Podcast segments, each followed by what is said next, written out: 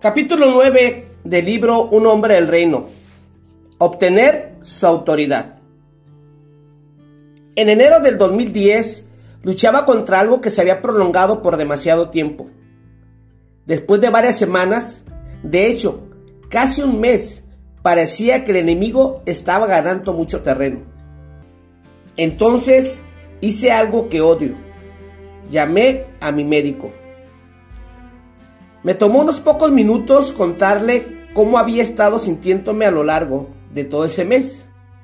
Tenía la cabeza embotada, me picaba la garganta, me dolía el cuerpo, estaba con fiebre y tenía escalofríos y los ojos llorosos. Le expliqué que había ido a la farmacia y que había intentado un sinnúmero de supuestas soluciones.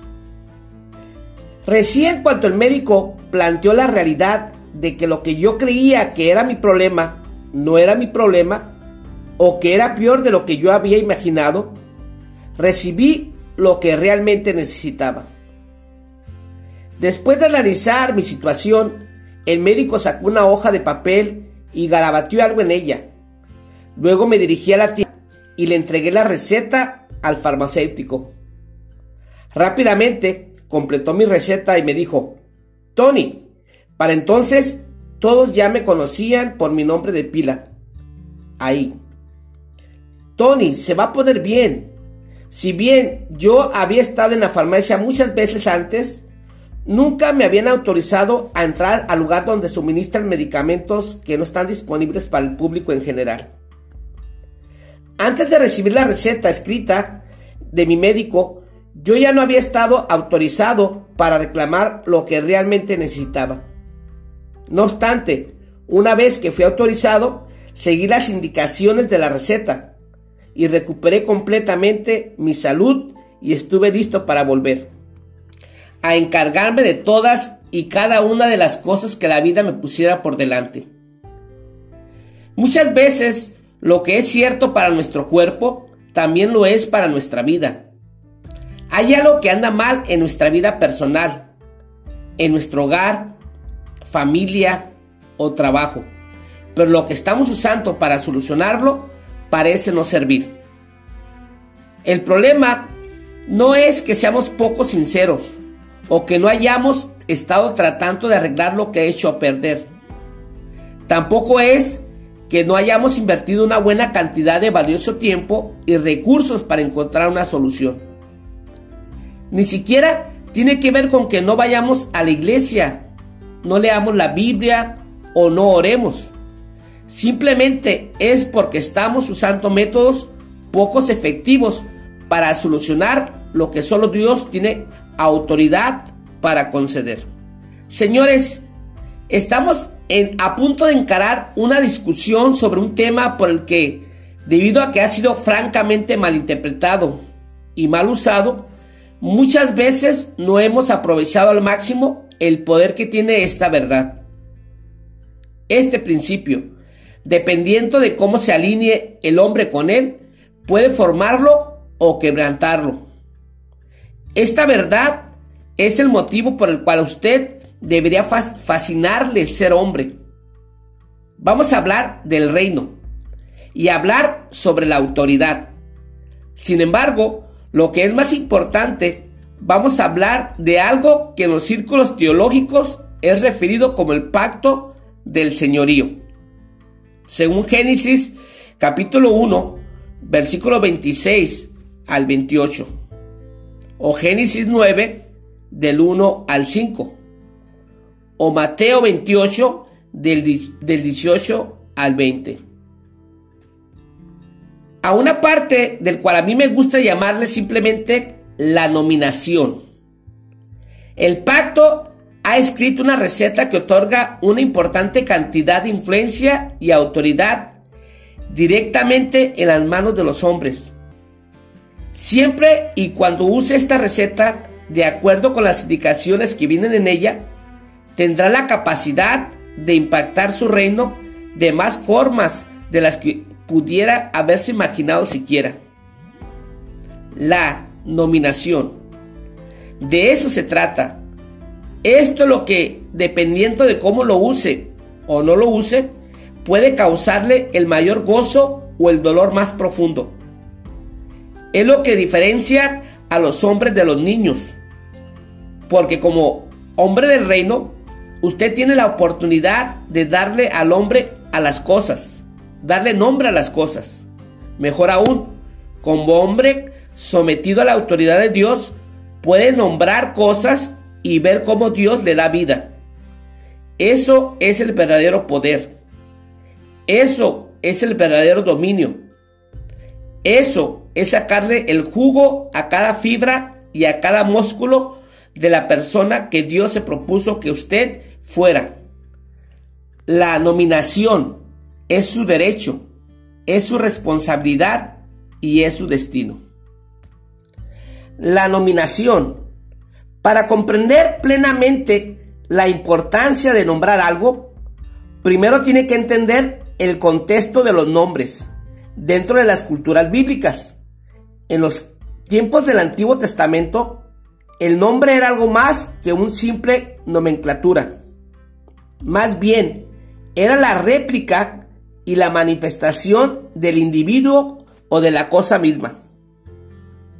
El nombre es tan importante en los ámbitos bíblicos que a lo largo de la escritura frecuentemente se menciona que Dios personalmente le cambió el nombre a quien alguien para reflejar una nueva realidad. Abraham, que significa padre, cambió por Abraham, que significa padre de muchas naciones. Génesis 17:5. Jacob, cuyo nombre originalmente significaba el que agarra del talón o engañador, Génesis 25, 26, cambió su nombre por el de Israel. Después de haber peleado con Dios, su nuevo nombre fue Israel, que significa el que vence. Génesis 32, 28. En el libro de Oseas, Dios cambió los nombres del hijo y de la hija de Oseas para expresar el cambio de su relación con ellos. Pasado de llamarse Lo Ami, que quiere decir no es mi pueblo, Oseas 1.9, y Lo Ruuma, no amada, Oseas 1.6, a llamarse Ami y Ruma, mi pueblo, la que yo amo, Oseas 2.1. En la escritura, el nombre a menudo denota y conlleva propósito, autoridad, carácter y propiedad. El nombre solía verse como verdadero equivalente de la persona o cosa. Jesús dijo que el que Jesús les dijo, les he dado a conocer mi nombre, el de Dios, y lo daré a conocer aún. Juan 17, 26. Él se refería a algo más que los sonidos ensamblados en una sola palabra. Jesús, quien vino al mundo en persona, develó el corazón, la mente, la voluntad y el carácter y el ser mediante la revelación de su nombre. Ya sea que se use como Sem en hebreo o como Onoma en griego, la palabra traducida que aparece unas mil veces en las escrituras y que podemos llamar nombre, generalmente lleva consigo poder, responsabilidad, propósito y autoridad. El nombre no solo expresa la esencia y el significado del ser o del objeto. El nombre, cuando está debidamente autorizado, tiene acceso a la capacidad intrínseca que contiene. Estar en la posición de poder nombrar algo y de otorgarle algo a alguien, él compromete o identifica, comunica propiedad, responsabilidad y la autoridad que se ejerce sobre esa cosa o persona. El nombre predetermina y establece las expectativas de aquello en lo que esa cosa o persona tiene que convertirse. Sin embargo, el elemento clave en la práctica y el perfeccionamiento del arte de dominar que estamos a punto de examinar en Génesis está directamente relacionado con el legítimo alineamiento del hombre sometido a Dios. No es un cheque en blanco para ponerle nombre, reclamar y ganar cualquier cosa que usted quiera, a menos que esté sujeto al gobierno integral de Dios conforme a los planes de su reino. El uso de la nominación por parte del hombre en realidad podría hacerlo vulnerable a la pérdida. Esto es porque si ese nombre no está sujeto a la legitimidad de su raíz, su declaración no tiene peso. En Hechos leemos sobre una situación que se produjo cuando hombres judíos intentaban expulsar demonios en el nombre de Pablo y de Jesús. Los demonios, sin embargo, se negaban a salir porque los hombres no habían recibido la autoridad para usar el nombre de Cristo. Los hombres no se habían colocado bajo su gobierno. Por consiguiente, el nombre de Jesús no tenía la capacidad de producir ese cambio. En consecuencia, los hombres judíos fueron dominados con tanta violencia que huyeron de la casa desnudos y golpeados. Hechos 19, 15 al 17. Como veremos en el próximo pasaje, Adán no salió a darles nombres a todas y a cada una de las cosas con las que encontraba. Adán no fue el prototipo de lo que muchos hoy creen equivocadamente en su derecho a nombrar y reclamar. Cualquier cosa que se les ocurra, Adán le puso nombre a lo que Dios le llevó, dentro del reino donde Dios ya lo había puesto y había declarado que él debía gobernar. Adán nombró aquello que estaba bajo su dominio, el dominio y dentro de la esfera que Dios le había dado. Fue la respuesta de Adán a lo que Dios le había llevado. La autoridad para nominar es una danza delicada entre la soberanía y la responsabilidad personal. Como un ágil corredor que se mueve de un lado a otro ante un posible tackle. No obstante, es una danza que si se hace correctamente cambiará su mundo para siempre. Leamos Génesis 2.19. Entonces Dios, el Señor, formó de la tierra toda ave del cielo y todo animal del campo y se los llevó al hombre para que los nombre, para ver qué nombre les pondría. El hombre les puso su nombre a todas las seres vivientes y con ese nombre se les conoce. Génesis 2.19. ¿Se da cuenta? El nombre que Adán les puso es el nombre con el que se les conoce. Sin discusión, sin alteración, lo que Adán nombró así fue. Un nombre nunca es una simple palabra. Un nombre es una revelación y una expectativa. En el Edén, Dios le había dado a Adán el llamado a estudiar, analizar, a clasificar y a nombrar todo lo que él le llevara. A través de este proceso, Adán tomó posesión y ejerció autoridad al decidir cómo se llamaría cada cosa como parte del mandato a gobernar que le había recibido. Primero, el llamado. Una cosa importante para notar en esta situación y algo que frecuentemente queda eclipsado porque nos enfocamos en Adán, Eva, la serpiente y el fruto, es que incluso antes de que Dios hiciera la mujer, Él le dio un llamado a Adán. Dios le dio un trabajo a Adán. Dios no creó a Adán y a Eva al mismo tiempo. Primero crió a Adán como su principal subalterno. Eva no apareció en escena hasta que después que Adán hubo cumplido con su llamado de nombrar las cosas que le había llevado. Además de haber comenzado el proceso de administrar en el nombre de Dios. En otras palabras, el hombre tuvo que conocer, y practicar la responsabilidad sujeta a Dios antes de recibir la responsabilidad sobre la mujer. Adán midió su grandeza por su llamado, no por su matrimonio. Sin embargo, cuando Dios finalmente le llevó a su esposa, a Adán, también tuvo la responsabilidad de ponerle nombre a ella. Entonces el Señor Dios hizo de la costilla a una mujer y la presentó al hombre. Al fin exclamó el hombre, esta es hueso de mis huesos, carne de mi carne. Ella será llamada mujer, porque fue tomada del hombre. Génesis 2, 22 y 23.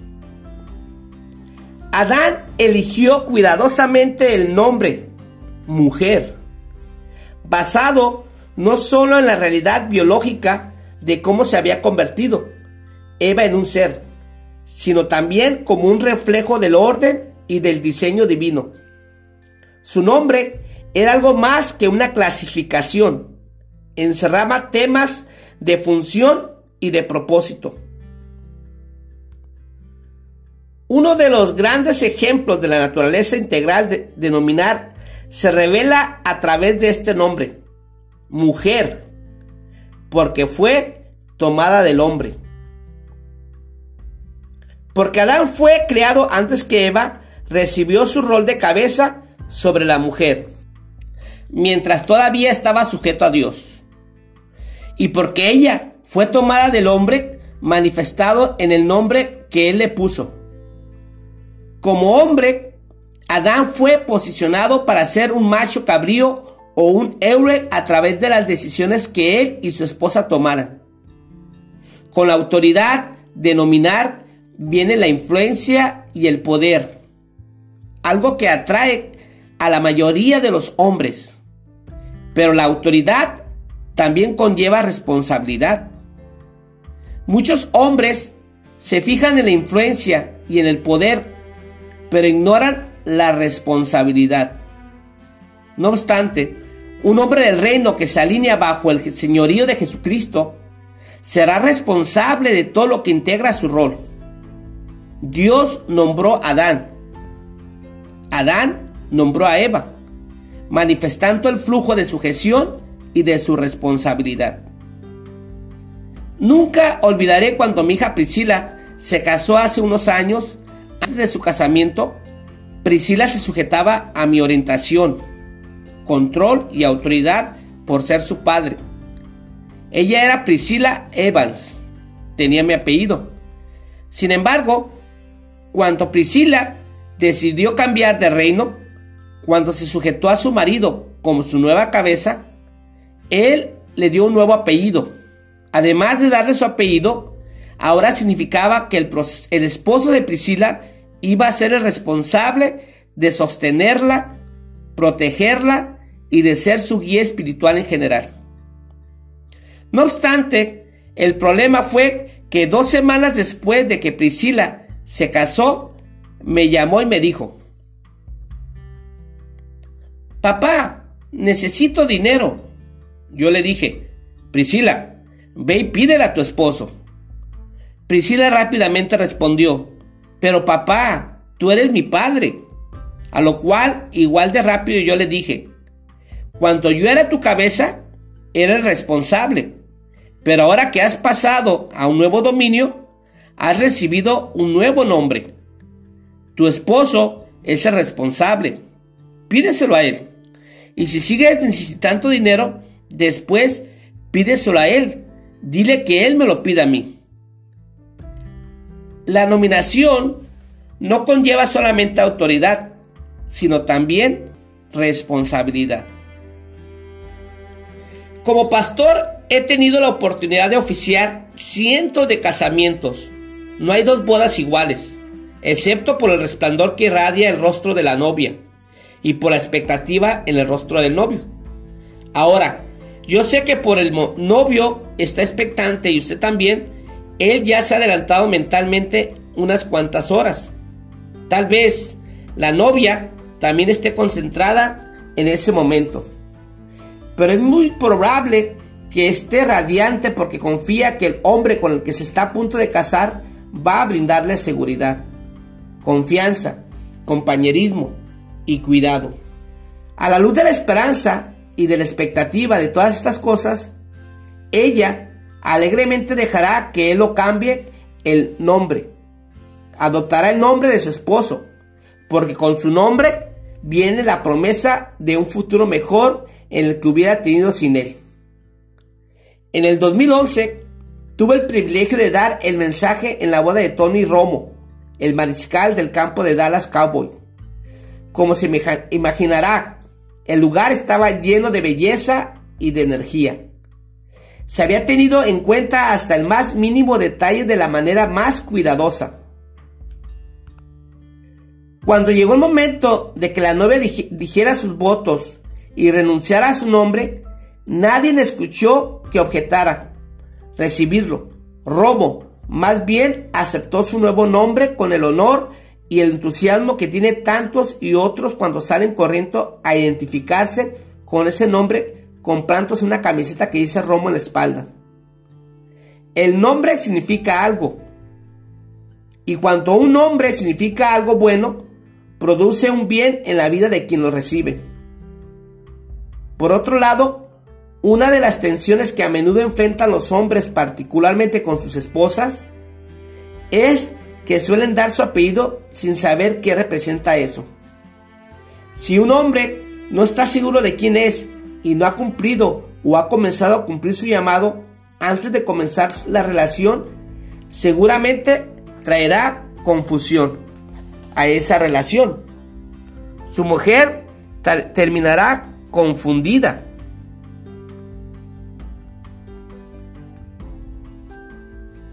sobre su nombre simplemente porque él como hombre también lo está con el suyo. Esta verdad no solo aplica a los hogares, sino también a las profesiones. Algunos hombres no han progresado en su profesión porque no conocen su no conocen su propio nombre ni su llamado y no se dan cuenta de que tienen la autoridad para nominar a otras cosas. Piensan que de alguna manera están contentos con el pequeño pedacito del mundo que les ha encontrado. O confunden lo que Dios les presenta con lo que ellos quieren que les presente. De modo que nominar las cosas equivocadas y en consecuencia no las ven hacerse realidad. Dios autoriza el dominio solamente cuando el hombre funciona subordinado a él y a su gobierno que él otorga. Si el hombre trata de hacer lo suyo o promueve los proyectos de su propio reino, carecerá de la autoridad para nombrar.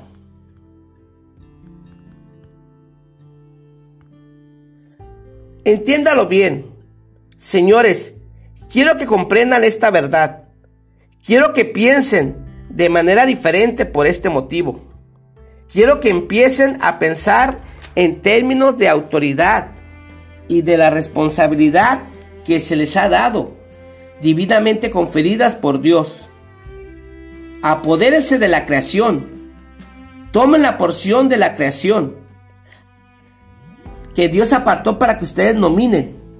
Ningún sentimiento se compara con el de ver que Dios les entrega las cosas por las que otras maneras ustedes hubieran tenido que trabajar como locos para tratar de conseguirlo. Dios las trae ante ustedes porque ustedes les corresponde nominarlas o porque ya las han nominado. No hay nada semejante a ver que Dios abre puertas que se han, habían cerrado de golpe. Cuando mencioné anteriormente que, comencé una iglesia en mi casa, con el tiempo nos mudamos y la mantuvimos en un departamento. Luego Dios permitió de una manera milagrosa que pudiéramos comprar una pequeña construcción con techo a dos aguas en Camp Wisdom Road en Dallas, la cual en toda una anécdota en sí misma. No obstante, fue en esa época para mi crecimiento y desarrollo espiritual que este principio de nominar pasó a ser parte de mi funcionamiento. Hablaré más de esto en el próximo capítulo. Pero literalmente empecé a nominar esta propiedad y tierra a todo lo que estuviera a los costados de esta pequeña edificación a dos aguas. Veía una porción de tierra y la nombraba para el reino de Dios, porque Dios había dicho, ellos reinarán. Así que como, yo intentaba usarlo en el contexto con algo con lo que Dios podía beneficiarse y que sería para su gloria, ejercí el enfoque del reino para nominar.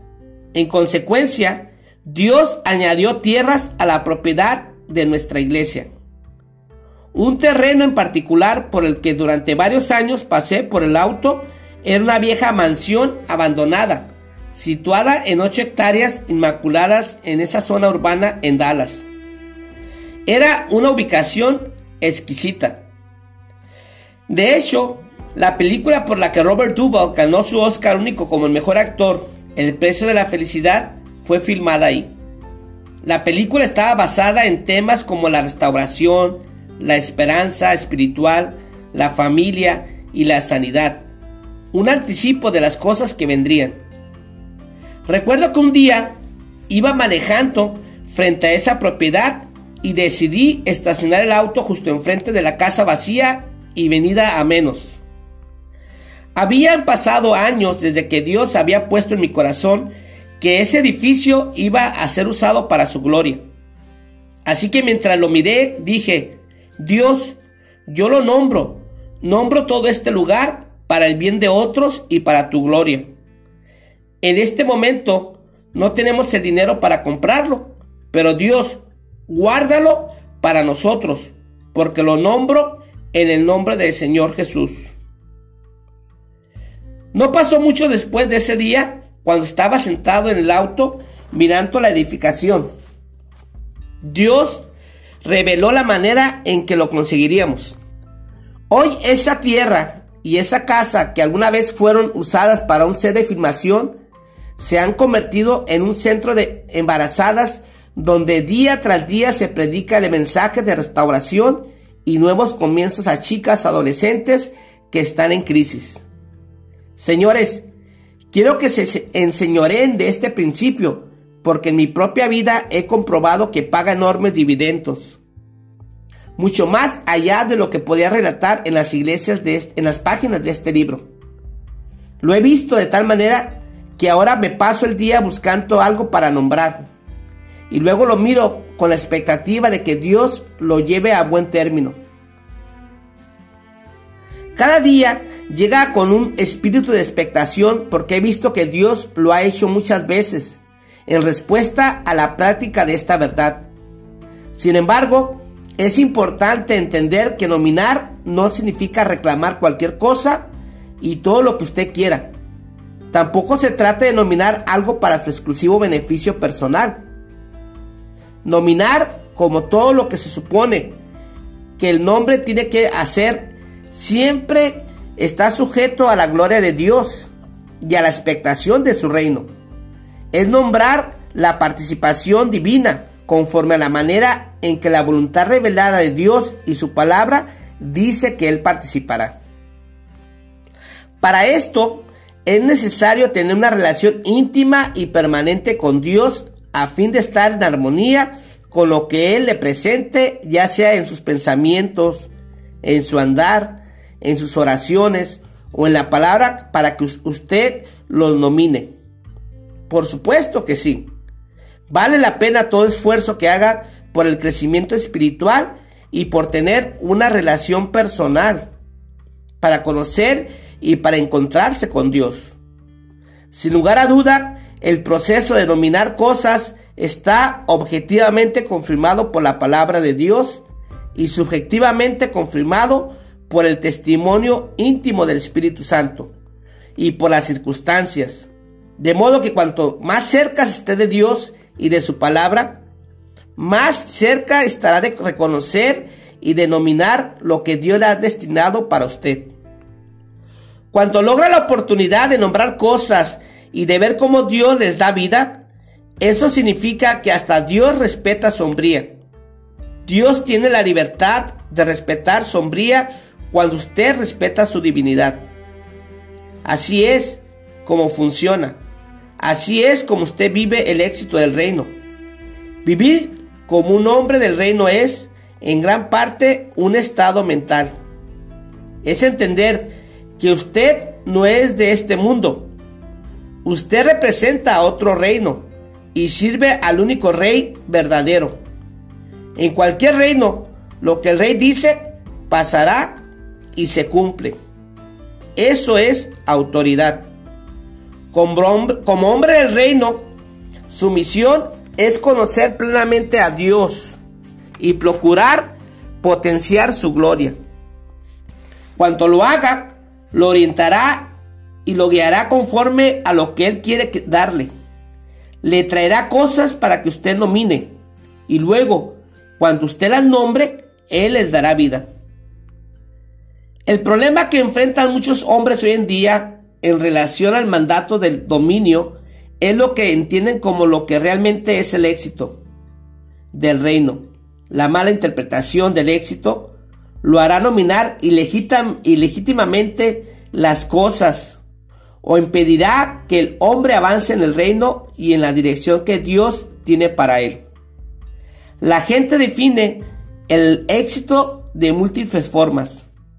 Algunas personas lo definen como prominencia o como mantener un puesto alto. Otras lo definen por la ganancia económica. Otras incluso lo definen de acuerdo a las relaciones y a los logros obtenidos dentro de su familia. Sin embargo, yo conozco y probablemente usted también una cantidad de personas miserables que tienen altos puestos, que tienen lo que el mundo considera familias funcionales, y grandes cuentas bancarias. Además, la prominencia puede durar solo un minuto en estos tiempos. Y en esta época, las cosas cambian. El éxito del reino es mucho más que el gruesor de la billetera, la cantidad de metros cuadrados de casa o las sonrisas de las fotografías que cuelgan en la pared. El éxito tiene que ver con que usted lleve a cabo el motivo por el cual nació y por el cual volvió a nacer. Implica vivir conforme al designio ordenado por Dios para su gloria y para su bien y para el bien de los demás. Tener éxito significa cumplir con su destino. Fin del capítulo número 9.